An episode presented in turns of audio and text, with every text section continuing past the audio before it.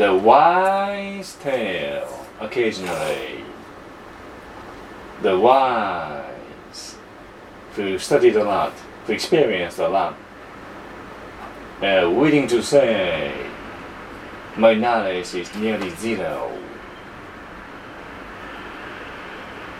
Those people who are respected as intellectuals teaching at the prestigious education institution, writing something important, producing something necessary, establishing new theories, the wise, real intellectuals are willing to say, my comprehension is really nearly nothing.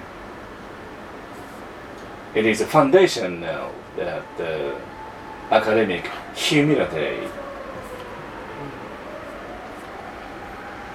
real humility,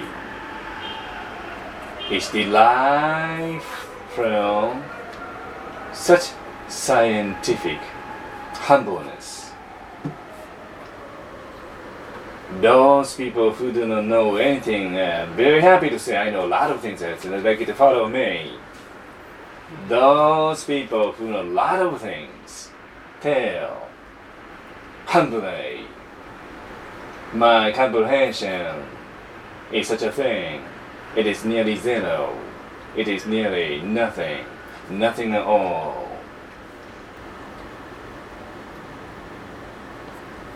Some people see wisdom in them.